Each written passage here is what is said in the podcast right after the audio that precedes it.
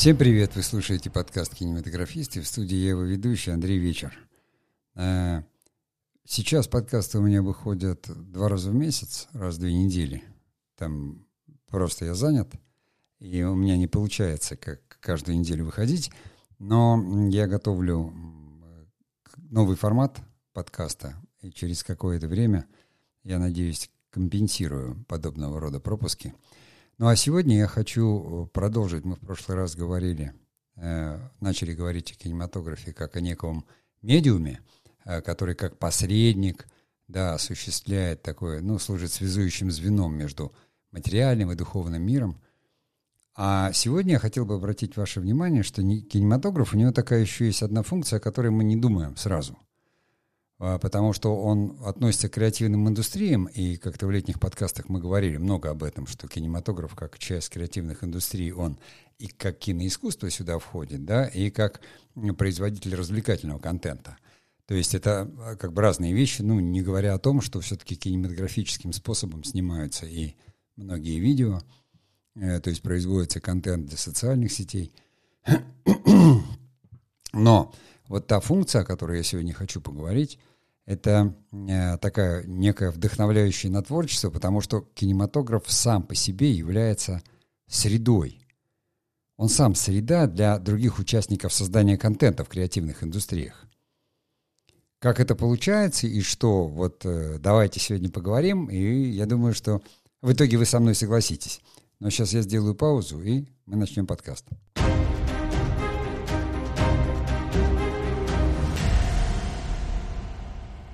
Мы же привыкли воспринимать кинематограф просто там. Ну, сняли кино, вот там прокат, то есть он часть экономики, отрасль, кинопромышленность, никто не спорит. Люди сходили, посмотрели, купили билеты, или люди там смотрят сериалы на телевидении, в них реклама. реклама это, э, как говорится, продажа каких-то продуктов, то есть реальный мир.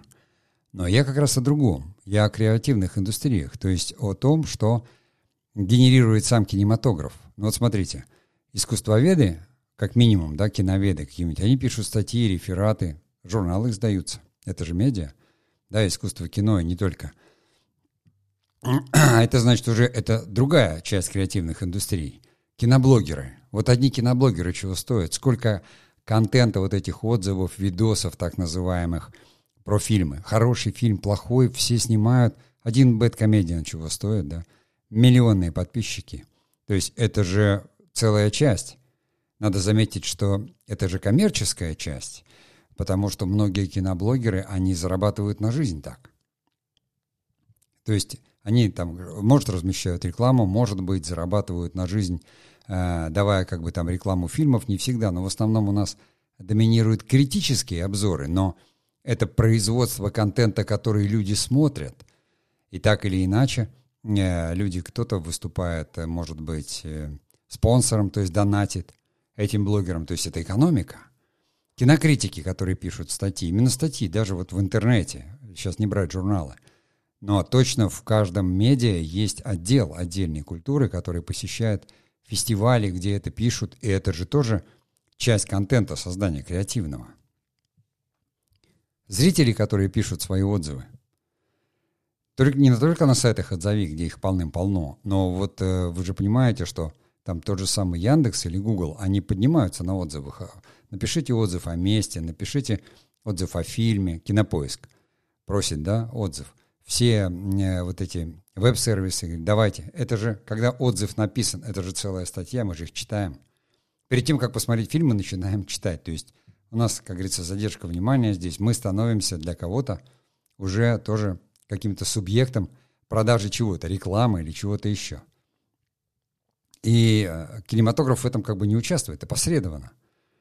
Понимаете, самое интересное то, что на критических отзывах и блогах зарабатывают больше, чем на самом кино.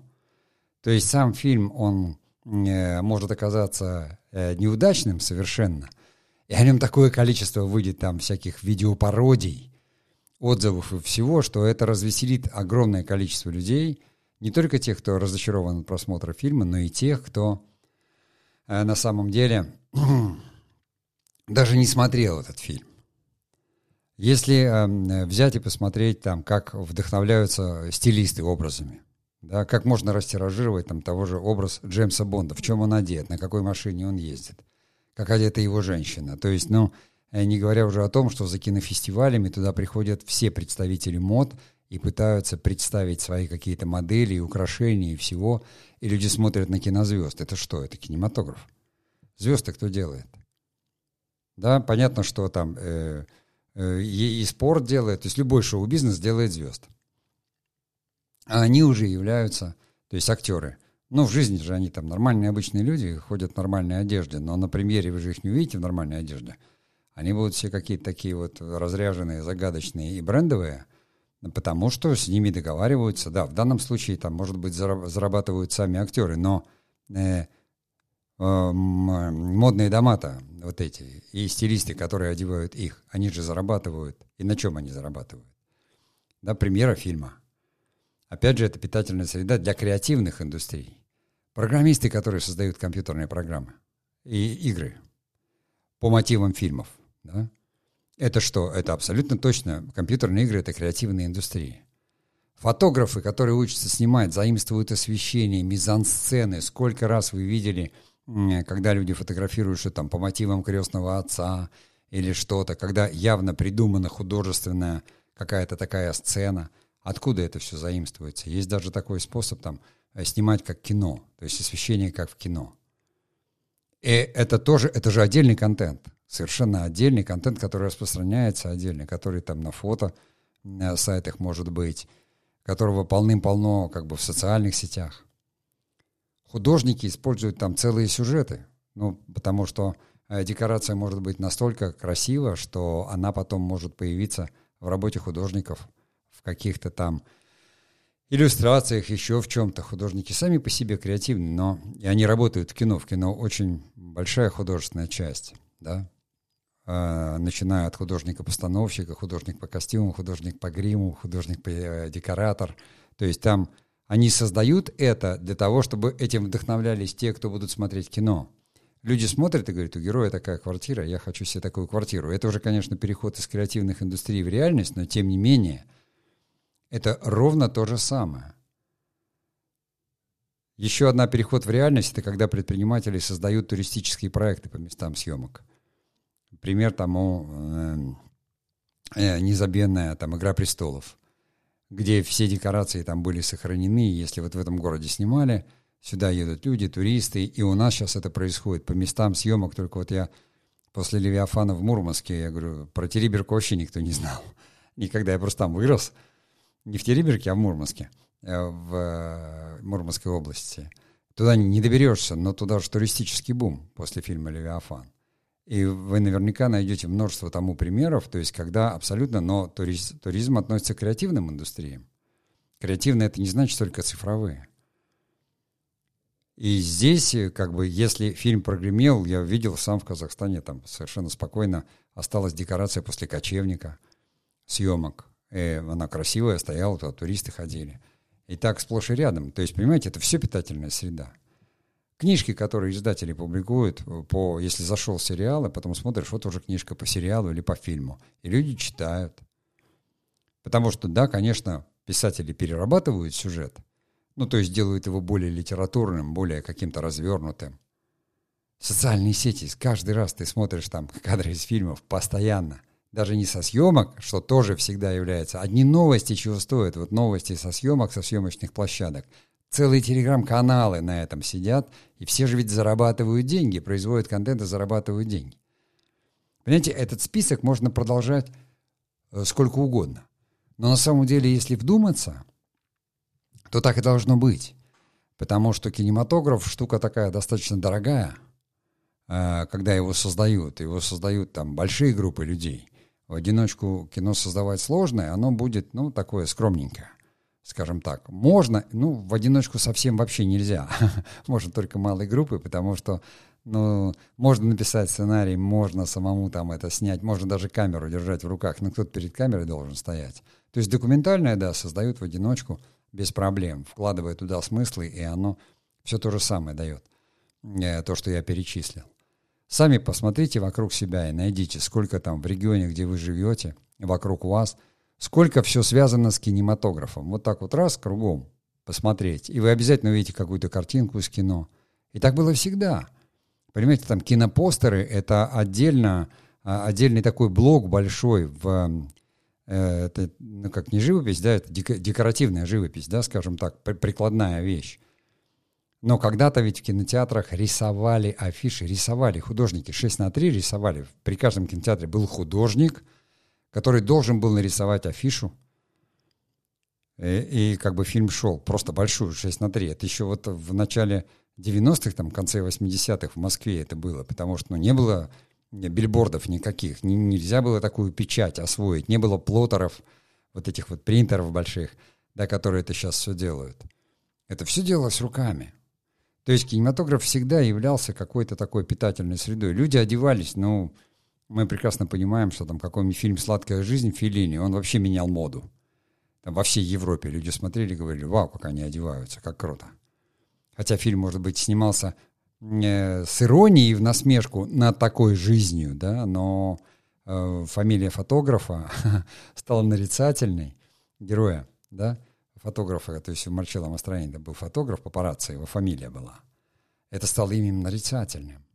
Понимаете, кино создает легенды, мифы какие-то, и они питают дальше. То есть мы настолько любим жить в мифе, а, в оторванности от этой вот нашей такой реальности и создавать их. Но так уж наш мозг устроен. Это не мы, это мы такими родились. У нас вот есть этот та самый неокортекс и какая-то часть, которая любит фантазировать и придумывать. А кинематограф это все визуализирует. И когда мы смотрим кино, мы этим вдохновляемся. Вот и все. Когда мы садимся писать заметку, когда мы просто даже рассказываем своим друзьям. Вот даже я вспоминаю все время из своего детства. Была такая игра у нас, ну что там, про детство сейчас я говорю про 67-й год. Э, нет, вернее, 68-й уже был год. То есть я учился в первом классе и попал в больницу с воспалением легких в поселке Мурмаши Мурманской области. Нас лежало человек 15 пацанов в палате, вот этих таких 7, 8, 9-летних. Самая главная игра была, мы играли как бы фильмы. То есть, когда ты должен э, название фильма назвать первые буквы и обязательно описать какую-то сцену таким образом, чтобы другие узнали. Понимаете, мы целыми днями играли в эти игры. Конечно, там вот «Верная рука друг индейцев», там «Лимонадный Джо», такие фильмы. Тогда уже появились «Неуловимые мстители». И ты должен какую-то сцену рассказать, чтобы все поняли. Это о чем говорит? Это говорит, что вот мы там перво-второклассники какие-то. Мы все были в одном контексте, хотя в поселке был только один клуб, один, но в нем всегда шли фильмы. А, клуб а, «Энергетик» такой вот построенный тогда же, когда там первая электростанция в Мурманском ну, э, области была построена, в Мурмашах. Она, может быть, не первая, но одна из первых, 36 год, еще Киров отвечал за строительство тогда. Даже, э, вернее, Кирова в 34-м убили. То есть вот где-то вот, вот эти года. Потому что там и памятник ему стоит, но неважно, это другая история. То есть, понимаете, когда уже это было построено, и то есть кино было тогда, в 30-е годы, в каком-то маленьком поселке Мурмаши. И я там вот уже проживаю, там, 67 68 69 годы, э, ходил в это кино, и мы пацанами в это играли. То есть тогда уже контекст кинематограф занимал именно такой. Потому что о чем поговорить? А ты смотрел этот фильм? Нет. Давай я тебе расскажу. Или да. Ну и как? Как тебе? И что ты понял, что не понял? То есть всегда предмет для разговора. То есть, понимаете, такая коммуникационная функция кинематографа, которую я в этом, допустим, подкасте рассматривать не хотел, но я на нее вольно или невольно выхожу. Вот я предлагаю, я не буду делать подкаст э, как бы таким э, длинным, но вот как питательная среда кинематограф, подумайте, я говорю, плохое кино становится э, поводом для создания огромного количества контента, юмористического, сатирического, еще какого. Понятно, что те, кто заплатили деньги, разочарованы, они негодуют. Но потом, чтобы компенсировать это негодование, они смотрят бэткомедианы и получают огромное удовольствие о том, как он там этот фильм. Он же не может просто так вот это делать. Он же делает это по поводу чего-то. Да, то есть все пародии, э, желчные пародии, добрые пародии, неважно. Вспомните, была такая передача, там «Большая разница», к созданию которой я когда-то был причастен, когда работал в индустрии. А, состоящие из пародий. Там очень много было всяких кинопародий, они все узнаваемы. Самая такая яркая у них была, это как раз «17 мгновений весны», который, я уже не говорю про анекдоты про Чапаева, понимаете, они имели бы какой-нибудь смысл, если бы не было великого фильма братьев Васильев «Чапаев». Ну, кто бы знал, кто такой Чапаев? Ну, никто. Вообще. Если бы не это кино. Э, и здесь я говорю, что это уже уходит в культуру и в жизнь, но на самом деле сейчас для нас очень важно, э, что кинематограф сам по себе является именно питательной средой для того мира, который мы с вами создаем, да, мир вот этот эм, креативных индустрий, креативного контента, потому что, ну, тот мир понятен, материальный, он выбран, все понятно, углеводороды, все там, стройки, все это ясно, мы можем улучшать как-то конечно свою жизнь, а человек, он безграничен. Именно поэтому человек и придумал эти креативные индустрии и ушел в них. И уходящие в них цифровые деньги, они тоже безразмерны. понимаете? Главное, чтобы они с пятнами не пересекались, то есть с реальными. Э, что тоже везде происходит, и мы это видим в виде каких-то там собственных таких расчетных единиц, каких-то баллов, еще чего-то, которые там создают социальные сети. Вы можете купить там плюсики, передать это, что-то. То есть мы там создаем свои миры, создаем свои настроения. И мы не должны, конечно, этот мир э, путать с реальностью, и уходить в него совсем. Но он такой очень веселый, очень вдохновляющий и очень позитивный. Ну а я на сегодня прощаюсь и творческих успехов.